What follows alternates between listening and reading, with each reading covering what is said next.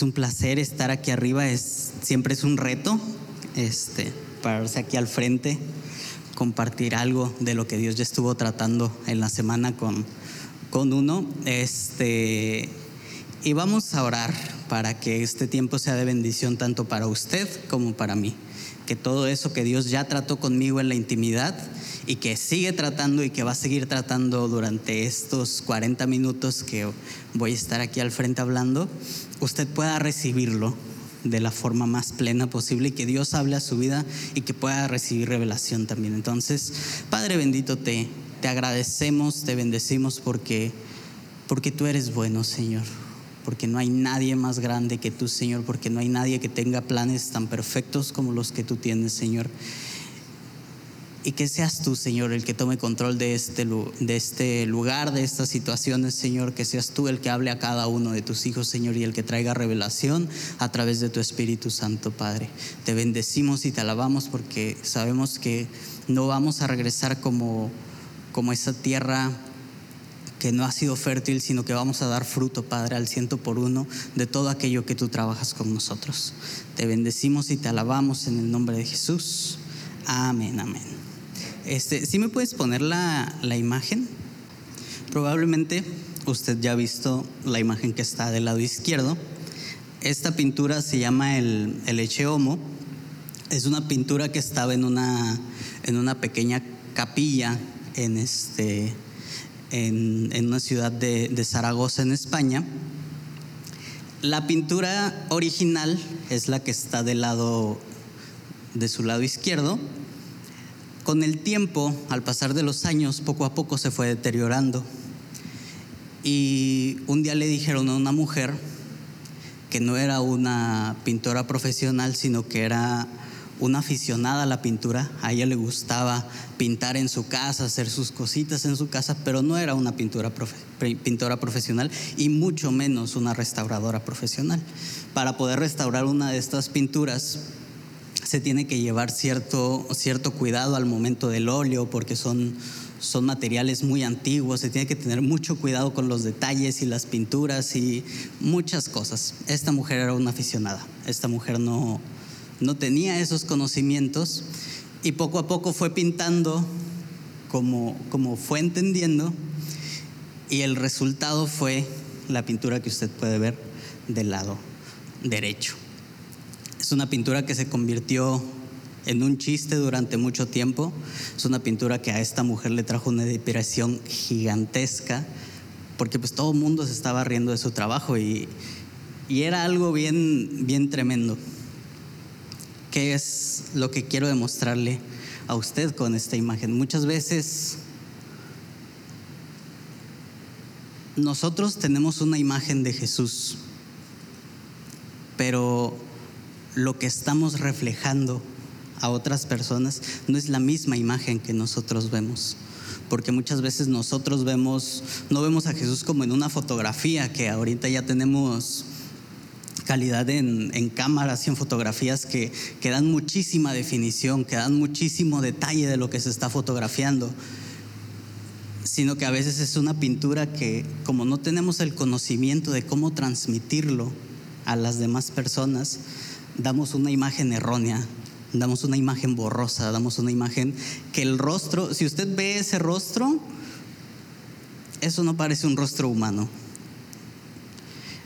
Parece cualquier cosa menos un rostro humano y mucho menos parece el rostro de Jesús que que hemos visto en muchísimas otras pinturas, que hemos visto en muchísimos, con muchísimos rasgos ya conocidos por nosotros. Ese no es el rostro del Jesús que hemos visto ni en la Santa Cena, ni en la pintura original, ni en muchas otras pinturas que reflejan este, este Jesús, sino que es un, un rostro totalmente diferente. Y muchas veces nosotros cuando intentamos hacer eso, cuando intentamos compartir a la gente, cuando intentamos que la gente vea al Jesús que nosotros conocemos, no lo hacemos de una forma eficaz y damos este conocimiento. Ya puedes quitarla. Entonces, hoy vamos a hablar de, de muchas cosas, pero vamos a centrarnos en la iglesia. en cómo somos como iglesia. En, las últimas semanas, este, durante la oración de los miércoles, una de las, de las oraciones, de las peticiones constantes, ha sido la unidad de la iglesia, que podamos demostrar unidad en la iglesia, que podamos ser una iglesia unida, que podamos ser una iglesia este, que demuestre lo que dice nuestro nombre, no somos unidad cristiana, que podamos ser eso.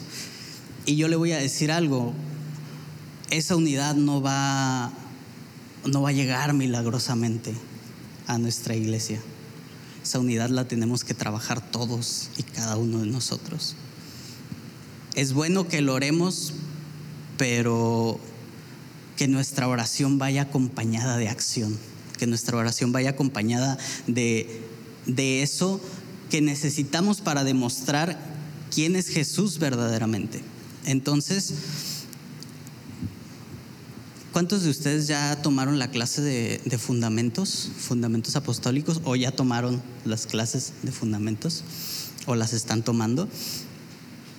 una de las primeras lecciones, este, y el pastor lo ha mencionado aquí, aquí en, el púlpito un par de veces, este, habla sobre la eclesia, lo que es la palabra eclesia, que es la, la palabra griega que se usaba en los tiempos antiguos para referirse a la congregación, a la iglesia, es la palabra eclesia, que significa este, que era un grupo de personas que salían de su casa a reunirse en un lugar específico para compartir ciertas cosas. La, traducción literal de la palabra eclesia es aquel que es llamado hacia afuera. Y hay una acepción que a mí me gusta mucho de la palabra raíz de donde viene eclesia, que es la palabra caleo. Una de las acepciones de la palabra caleo significa la traducción como más normal que se usa es este es llamar, llamar a alguien. Ser llamado o llamar a alguien. Pero una de las acepciones es aquel que es llamado por su nombre.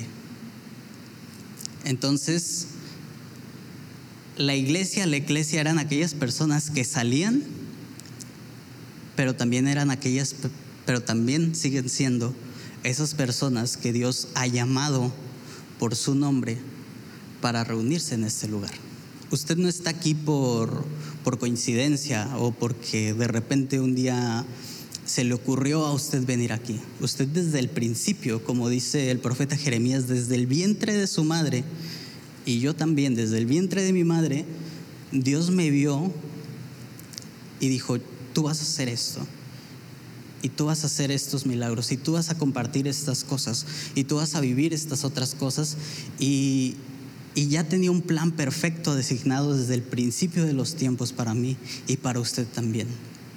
Y sabe que desde el principio, desde el vientre de su madre, Dios ya lo había llamado a usted por su nombre. Dios ya le había dado un nombre.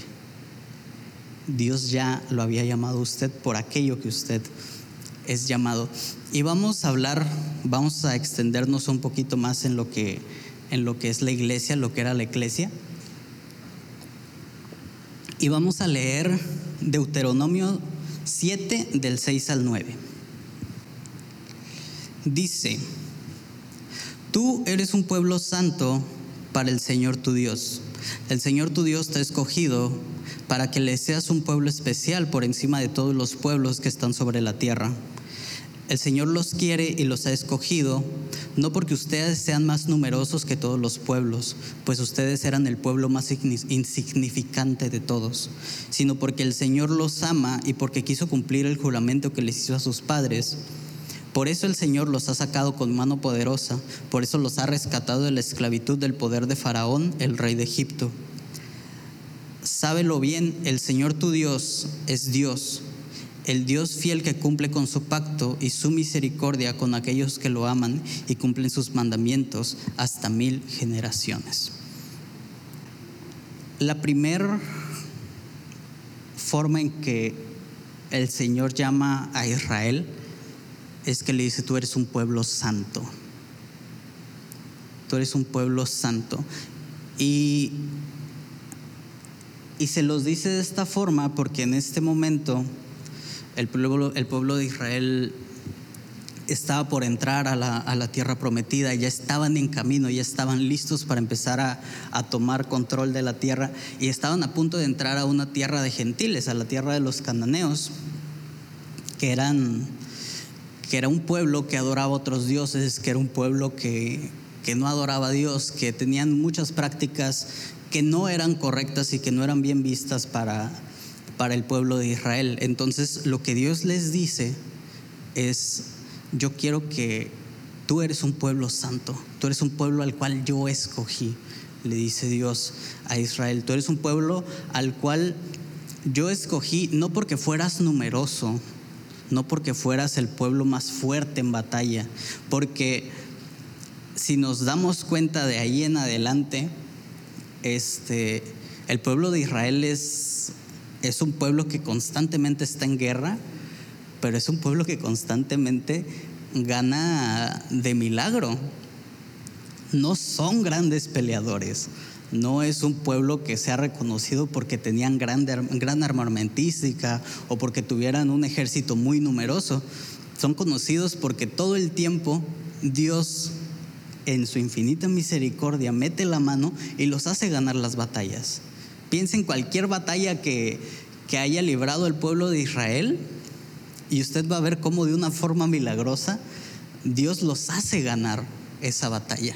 Nunca es por sus méritos, nunca es porque Israel pudo o, tenía un, este, una estrategia increíble o, o muy numeroso ejército, sino que siempre era la mano de Dios. Entonces, Dios, Dios le dice, no, te escogí por sobre todos los pueblos no porque sean numerosos, porque y los llama porque ustedes eran el pueblo más insignificante, sino porque yo los amo.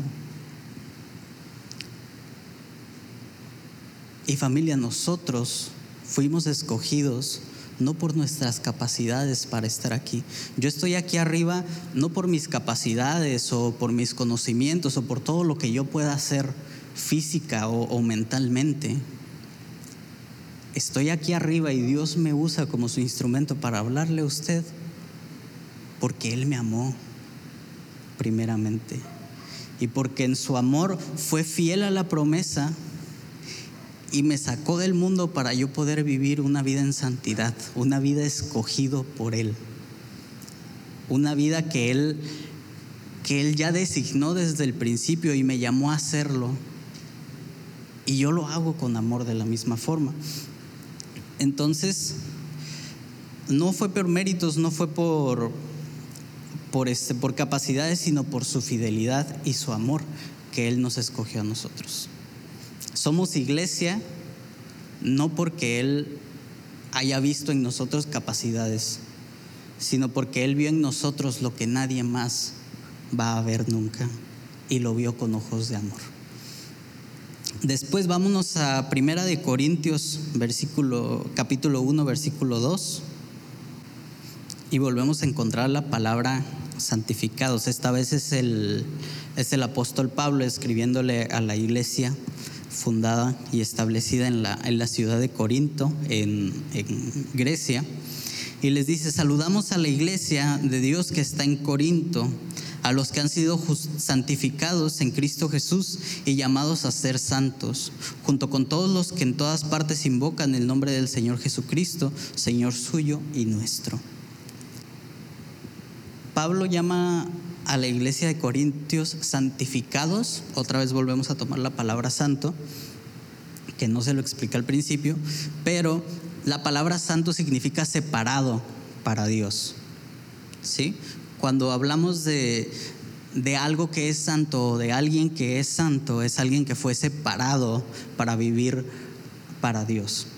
¿Sí? Para vivir de la mano de Dios, para vivir exclusivamente para Dios. Entonces, si nosotros somos santos, si nosotros fuimos santificados, es porque ahora fuimos llamados para estar separados del pecado y cerca de Dios. Entonces, y Pablo le dice a los corintios, a los que están en Corintios, a los que han sido santificados en Cristo Jesús. ¿Cómo somos nosotros santificados?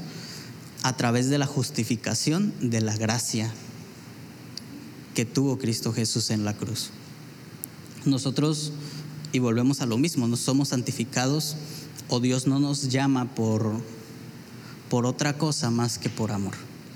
Sigue siendo el acto más grande de amor. Y podemos ver cómo en el Antiguo Testamento Dios le dice a los, al pueblo de Israel, a los israelitas, sean santos, yo los llamo a ser santos, sepárense y vivan una vida como yo les demando que la manden. Y como en el Nuevo Testamento ya no es a los israelitas exclusivamente, sino que es para todos, ya es para la iglesia que está en Corinto también, y para todos aquellos en todas partes que invocan el nombre del Señor Jesucristo, Señor suyo y Señor nuestro.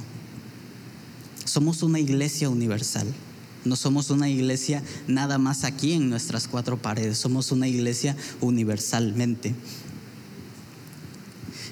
Entonces, fuimos santificados por medio de Jesucristo a través de su salvación, a través de su sacrificio, que fuimos justificados y Él nos ha separado para vivir lejos del pecado. Fuimos llamados haciendo mucho eco. Fuimos llamados a estar separados del mundo, a estar separados del pecado. Y, y como le decía al principio, no es nada más haber sido llamado, sino haber sido llamado por su nombre. ¿Sí? Es, es una exclusividad, es un, es un dato que va más allá de de reconocer lo que Dios hizo por nosotros. Es un, no sé a usted, pero a mí me, me, mueve mucho saber que desde el principio de los tiempos Dios ya me llamaba por mi nombre y Dios ya me conocía por mi nombre y me conocía de pies a cabeza y conocía de principio a fin y conoce más bien de principio a fin cómo va a ser mi vida y todo lo que voy, yo voy a hacer y en qué momento le voy a fallar y en qué momento voy a hacer las cosas de la mejor forma posible y voy a cumplir su propósito. Él ya lo sabe y aún así, aún él sabiendo que yo en algún momento le voy a fallar, él sigue teniendo amor y me sigue llamando por mi nombre a ser separado para él. Y ahora vámonos ahí mismo en Corintios a segunda a la segunda carta capítulo 5 versículos 14 al 21.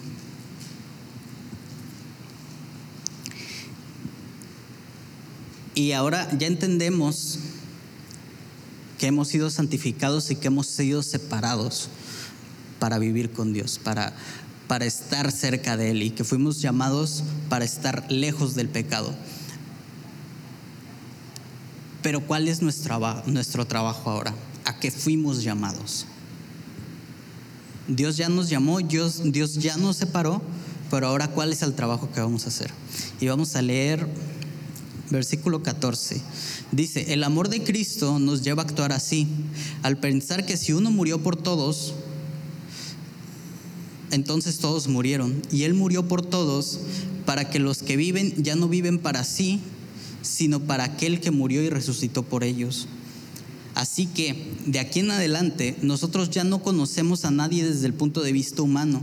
Y aún si Cristo, y aún si a Cristo lo conocimos desde el punto de vista humano, ya no lo conocemos así. De modo que si alguno está en Cristo, ya es nueva creación. Atrás ha quedado lo viejo, ahora ya todo es nuevo.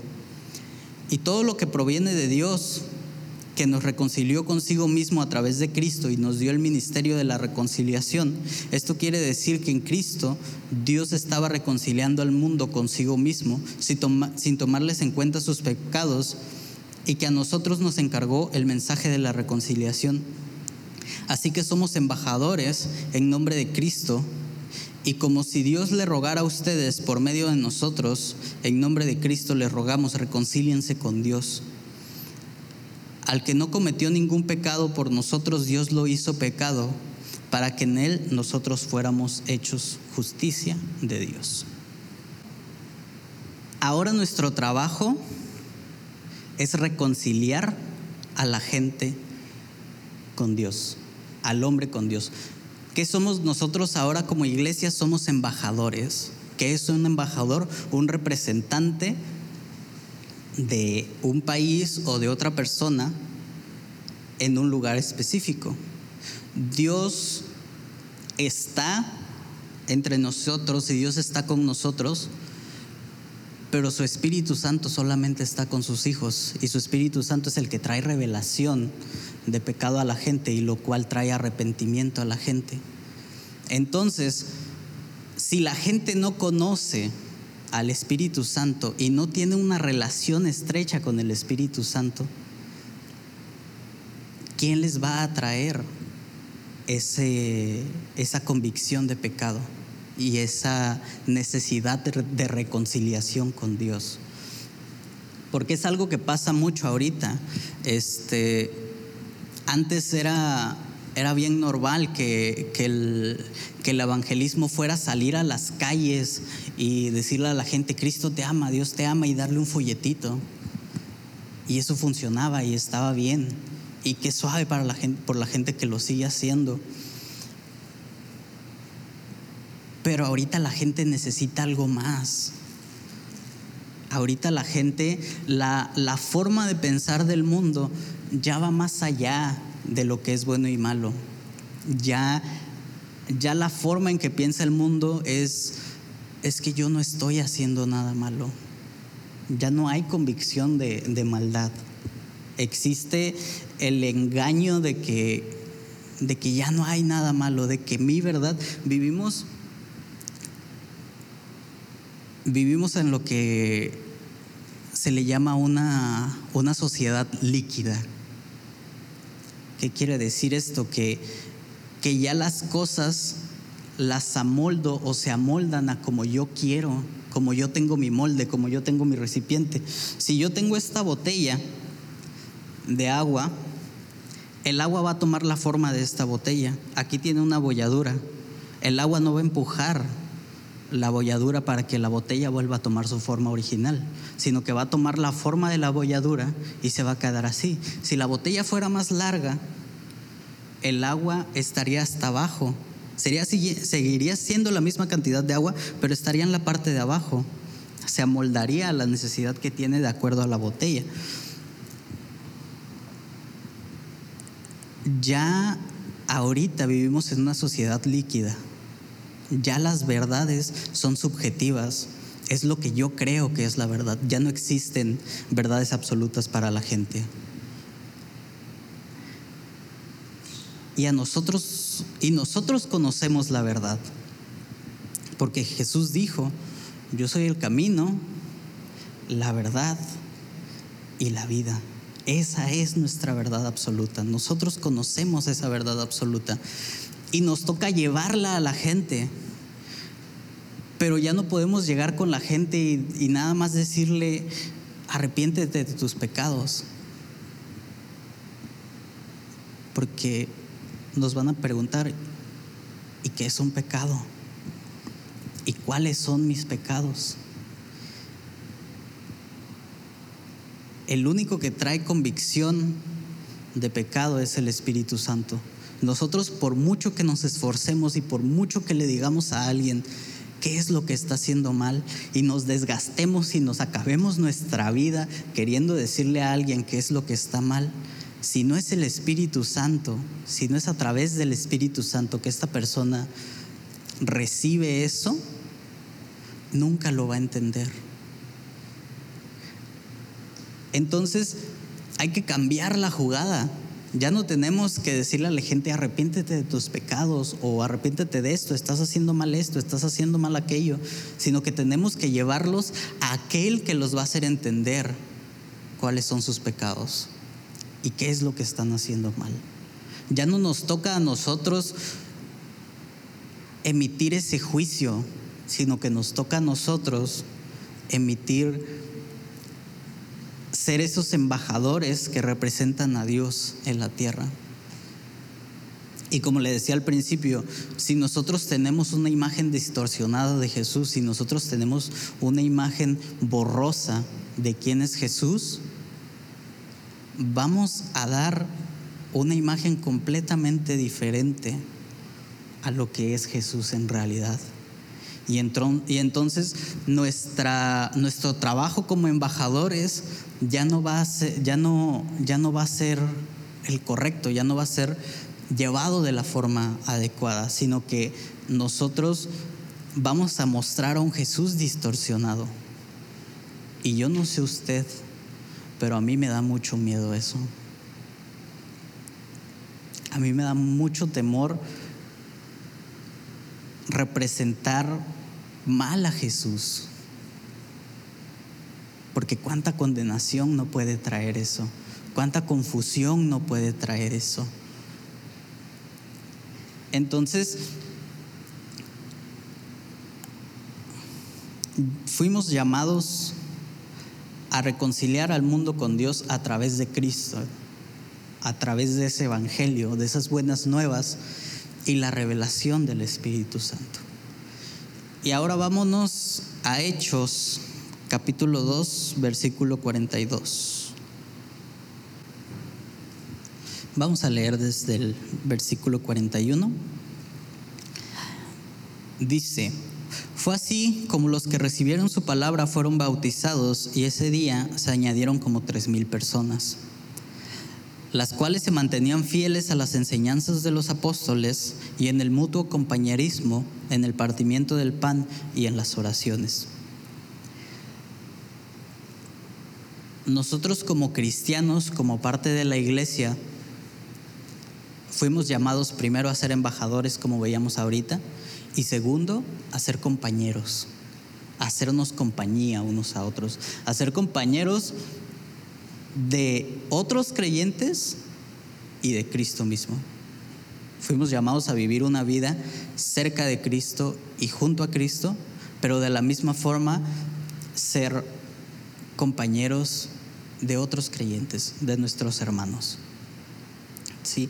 Y a lo mejor a usted se le hace raro llamar hermanos a, las demás personas que estamos aquí en la iglesia, a las demás partes de la familia que estamos aquí en la iglesia, porque no es algo que estemos acostumbrados a hacer. Y yo no lo voy a obligar a que le diga hermanos a toda la gente, porque no es una costumbre que tengamos, pero eso somos. Nosotros aquí en la iglesia, dentro de estas cuatro paredes que nos vemos de forma cercana, somos familia. Usted es mi familia y yo soy su familia.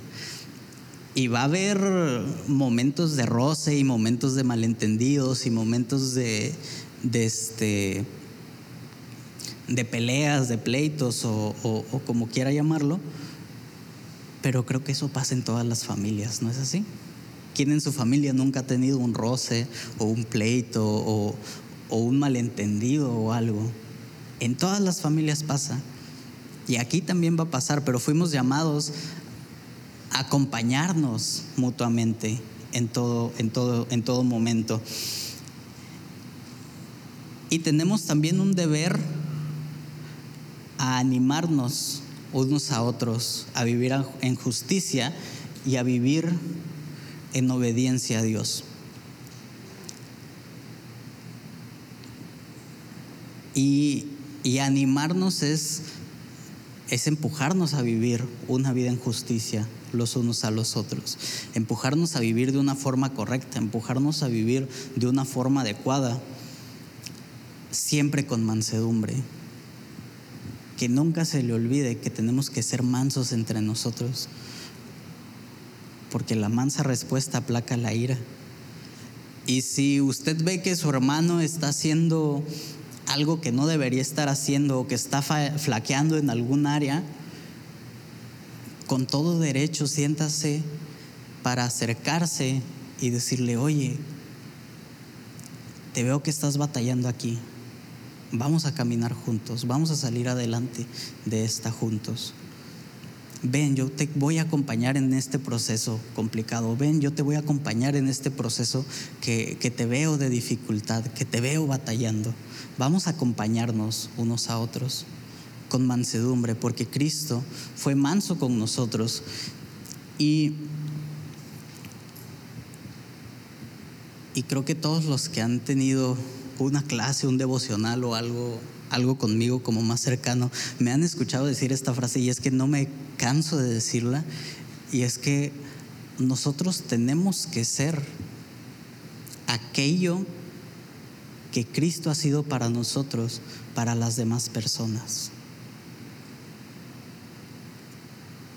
Piense usted rápidamente en cómo ve usted a Cristo. ¿Qué ha sido Cristo para usted? Y ahora piense, ¿usted está reflejando eso mismo que es Cristo para usted, para las otras personas? Sus demás hermanos, sus compañeros de trabajo, sus este aquellas personas que están encargadas de usted, su familia, puede ver eso que usted ve en Cristo a través de usted. ¿Es usted un, un reflejo de aquello? Y,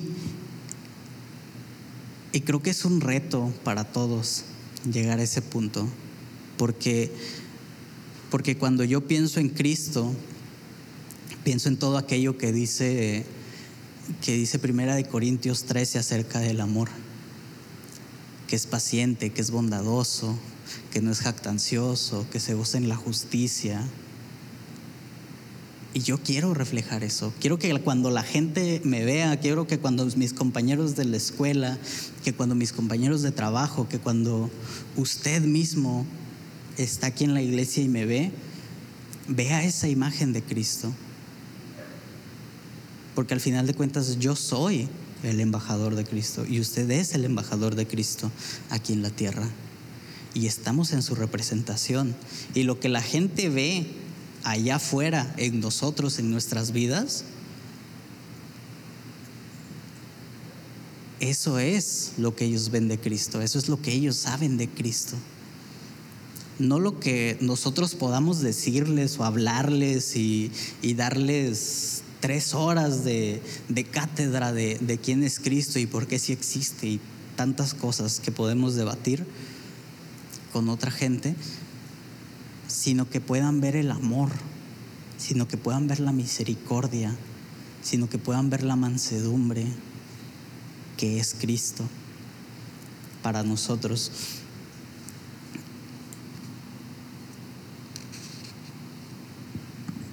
Y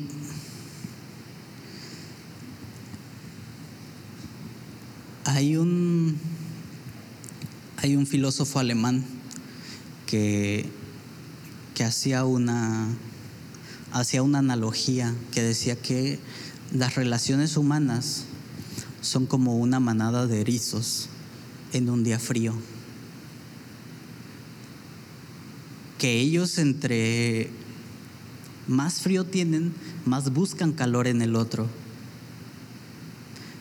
Pero si usted recuerda, los erizos tienen espinas en las espaldas tienen espinas en las espaldas que son su medio de protección. Entonces, él, decía que, que, estos erizos, mientras más calor y más, más este confort buscaban unos en otros, más se lastimaban más serían. ¿Por qué? Porque tenían sus mecanismos de defensa. Tenían sus mecanismos de defensa que eran sus espinas, que entre más se acercaba el otro erizo a buscar calor, más se le enterraban el uno al otro. Y muchas veces nosotros como iglesia o nosotros como personas nos hemos convertido en erizos. Que cuando más la gente necesita de nosotros, nosotros también tenemos nuestros mecanismos de defensa. De que, ay, es que a mí me da, es que yo no sé hablar. Es que yo no hablo mucho, es que es que a mí no me gusta tanto convivir con la gente. Ay, es que esta persona es así. Ay, es que yo prefiero no batallar. Cuando Cristo nos llamó a sacarnos las espinas unos a otros, a irnos quitando nuestros mecanismos de defensa para poder ser ese cobijo y ese calor que mi hermano necesita cuando lo necesita. Ser ese cobijo y ese calor para las demás personas como lo fue Cristo para nosotros. Cristo nunca nos puso un pero. Cristo nunca nos dijo, ay, es que estés bien batalloso. Ay, es que estés así. Ay, es que estés así. Sino que Cristo siempre fue amoroso y fue, fue lleno de gracia y misericordia para con nosotros. Y que de esa misma forma nosotros podamos serlo para nuestros hermanos. Ya no ponernos peros los unos a otros y lastimarnos mutuamente, sino que verdaderamente este sea un hogar para todos, sino que verdaderamente este sea un lugar donde vienen los enfermos, vienen los, los dolidos y pueden ser sanados y encuentran cobijo. Porque qué feo es llegar a un hospital y encontrarte con que todos los enfermeros están mal encarados y que todos los enfermeros te tratan mal y que todos los doctores te hacen a un lado porque porque no eres parte de ahí. En cambio, qué diferente es llegar a un lugar enfermo y que rápidamente te atiendan y que rápidamente vean qué es lo que qué es lo que te está doliendo y rápidamente te sanen y te empiecen a, untar algo para que se te desinflame o, quitarte la infección o no sé, yo no soy médico ni tengo nada de médico, pero... Pero esta es la analogía que le quiero dejar y esto es lo que le quiero dejar. ¿Qué imagen de Cristo está usted reflejando? ¿Qué imagen de Cristo estamos reflejando como iglesia dentro y fuera de? porque de nada me sirve tener este tener llena la iglesia si de todas formas no es un lugar en el que la gente se siente a gusto si no es un lugar donde la gente puede venir y encontrar salvación y encontrar amor y encontrar paciencia y encontrar humildad. Vamos a orar ya para terminar.